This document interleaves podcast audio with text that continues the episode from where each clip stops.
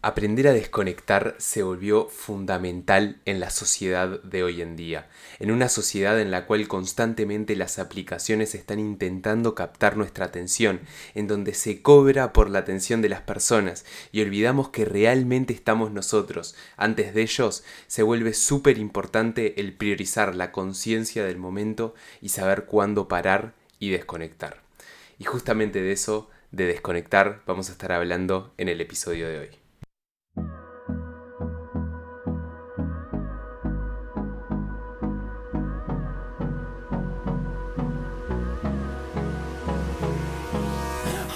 Buenos días, buenas tardes o buenas noches, ¿cómo están? Bienvenidos a todos en un podcast, un podcast en el cual vamos a hablar de productividad, tecnología y filosofía de vida y cómo llevar, mantener y mejorar nuestras cuatro áreas fundamentales, la física, mental, social y espiritual.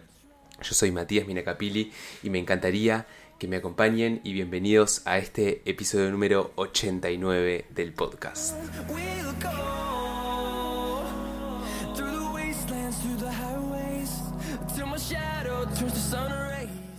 Y bueno, hoy vamos a estar hablando de desconectar, de desconexión, que ya hemos hablado y tocado este tema un montón de veces, pero justo hoy vamos a verlo o vamos a estar charlando acerca de cómo mantener una armonía entre la conexión con la tecnología, eso que hoy tenemos tan al alcance de la mano y literalmente porque tenemos un teléfono que podemos agarrar con la mano y acceder a todas las ventajas y desventajas que nos trae la tecnología y el Internet. Y por otro lado, desconectar para conectar con, con nosotros mismos, que ya vamos a estar reflexionando un poco acerca de esta frase. Antes que nada, comentarles que si están viendo el video en YouTube, el podcast, si están escuchando el podcast en YouTube, pueden ir a escuchar el podcast o a seguir el podcast y a darle me gusta o cinco estrellas o las estrellas que quieran en cualquier plataforma de podcast que, que prefieran. Spotify, Apple Podcast, Google Podcast. También además si tienen y bueno, y viceversa también, ¿no? Si están escuchando el podcast por una de estas aplicaciones y quieren ir a verlo en YouTube, a ver cómo se ve, cómo está el setup, etcétera, pueden ir a. pueden buscar en YouTube todos en un podcast y les debería aparecer. Si no me avisan y vemos la forma de que, de que aparezca. Y también pueden, si tienen algún comentario, pueden dejarlo en YouTube o por Instagram buscándome por mi nombre, Matías, con TH Minacapili con doble L y pueden dejarme cualquier comentario que, tengan ganas o si tienen ganas de charlar cualquier cosa, bienvenido sea. Y bueno, vamos a comenzar con este episodio número 89 en el cual vamos a estar hablando de desconexión. ¿Y cómo surge esto, no? ¿Cómo surge toda esta, esta reflexión? Bueno, últimamente cada vez que me, que me tomo unas vacaciones o que me desconecto de la rutina y me, voy de, y salgo incluso de los contextos en los que me muevo usualmente, disfruto un montón. Eso me trae muchísimas fuerzas para, para volver a retomar todo el trabajo que estoy haciendo. Me permite tomar perspectiva para apreciar de forma lejana la, la, la imagen completa de, de, mi vida y poder agradecer, poder valorar, festejar y quizás ver algún cambio u oportunidad de mejora. Y además también disfrutar ¿no? de, esa desconexión, de, de esa desconexión que nos traen las vacaciones, también es fundamental. Entonces me empecé a preguntar cómo puedo traer esta sensación de las vacaciones a mi día a día, ¿no? A mi rutina diaria, para sentirme así todos los días, para sentirme que cuando termina el día y al otro día cuando me despierto, me despierto descansado, con ganas, con fuerzas. Y creo que una de las claves, quizás hay más, pero al menos la que detecté hasta ahora es la desconexión, es aprender a manejar y a encontrar esta armonía entre la conexión y el avance y la desconexión y la introspección. Tomar un respiro de la necesidad continua de conexión, ya sea por trabajo, por estudio, por entretenimiento incluso, se volvió prioridad en mi vida.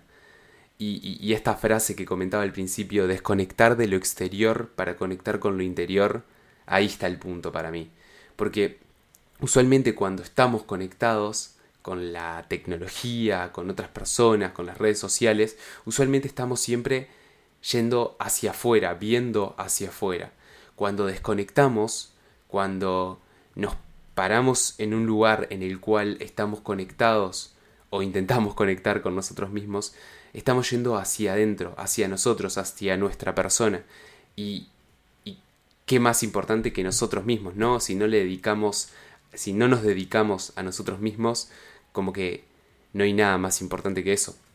Entonces, por eso cada vez más creo que se vuelve más importante el tener estabilidad de desconexión hacia afuera y conexión hacia adentro, porque cada vez más tenemos más formas de conectar hacia afuera y menos, o no sé si menos, pero le damos menos importancia a la conexión hacia adentro. Y acá hay una palabra o un concepto muy de, de, lo profesional, incluso quizás de la tecnología, de la industria de la tecnología eh, y del mundo profesional de la tecnología que se le llama burnout. Eh, o, como llegar a quemarse. Llegar a quemarse quiere decir como llegar a un punto en el cual el estrés es tan grande que no queremos como volver a hacer esas actividades que nos llevaron a quemarnos. Por ejemplo, si estamos trabajando muchísimo y sin descanso y solo nos dedicamos a eso, va a llegar un momento en el que nos vamos a quemar y no vamos a querer hacer más eso. Y creo que el, el, llegar a quemarse nos pasa cuando constantemente estamos empujando y a veces sin motivo alguno y también sumado a otros factores que no viene al, al caso hablar en este podcast. Pero el, llegar a este punto de, de, estar quemado con respecto a lo que hacemos, creo que en gran parte se da por no llegar a una armonía o no mantener una armonía entre la conexión y el constantemente estar trabajando hacia esos objetivos, que eso está perfecto y, es un poco lo que, lo que vengo a promover con, con el podcast.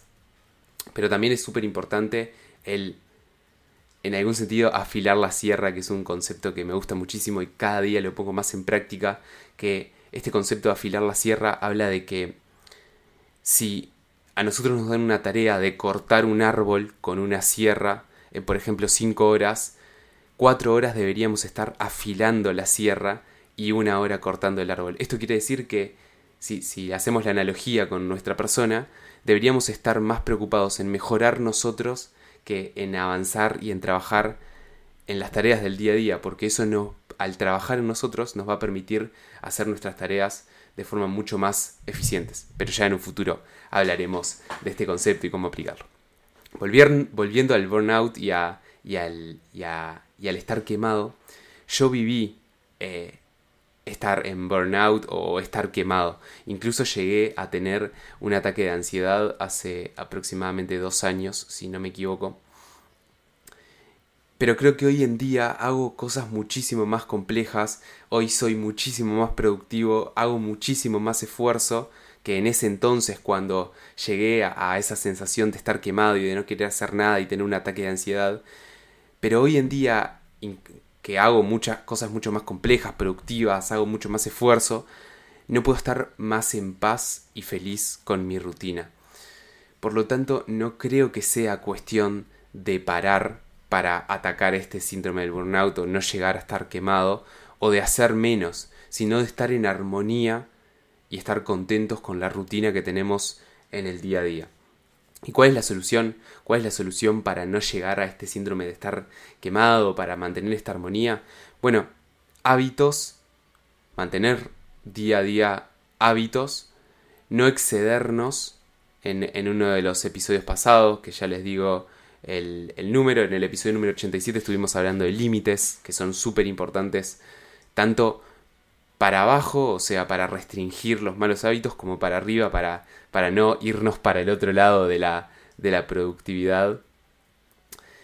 Y nada, en la rutina está bueno ir avanzando hacia adelante, obvio, para cumplir nuestros objetivos, pero es necesario tener un parate para poder agradecer, para poder disfrutar, para analizar, quizás cambiar algo o festejar simplemente. Y esto es un poco lo que nos da las vacaciones, eh, esto de salir de la rutina, de, de, poder desconectar, de poder analizar, de poder disfrutar, de poder agradecer. Bueno, estas vacaciones, que por ejemplo si estás en un empleo, en una relación de dependencia, la tenés muy pocas veces al año, traerlo a la rutina y poder aplicarlo constantemente para poder tener esa misma sensación, ¿no? Y nada, eh, si nos tenemos que pasar en algún momento, perdonen que ahí se un parate, pero me sonó el celular, no sé por qué, pero bueno. Si en algún momento tenemos que excedernos, si en algún momento tenemos que dedicarle muchísimo a algo, está bien, no nos vamos a morir sin un día, dos, tres, una semana incluso les diría, perdemos la armonía que veníamos construyendo, no pasa nada, porque probablemente, o si hacemos bien el ejercicio, esté fundamentado esta pérdida de, de, armonía con nuestras prioridades. Qué sé yo, se enferma un familiar, se enferma, nos enfermamos nosotros y está bien perder la armonía entre la conexión, la desconexión y todo esto que venimos hablando y trabajando. Está bien porque va de acuerdo con nuestras prioridades de vida, pero que sea la excepción y no la regla. Y bueno, como conclusión, como frase resumen, mucho mejor tener pequeños avances constantes que corridas fuertes aisladas. Y como tenemos pequeños avances, o que es lo que queremos construir, esto nos permite estar en armonía y poder desconectar y generar esa sensación de vacaciones todos los días. Por último, les quiero dejar algunos lugares de donde desconectar y algunas formas de desconectar. Publiqué una historia en Instagram y algunas personas me estuvieron comentando sus formas de desconectar y yo creo que estoy de acuerdo en todas y es más, las aplico todas creo. Así que nada, quería compartírselas. Algunos lugares de donde desconectar, redes sociales.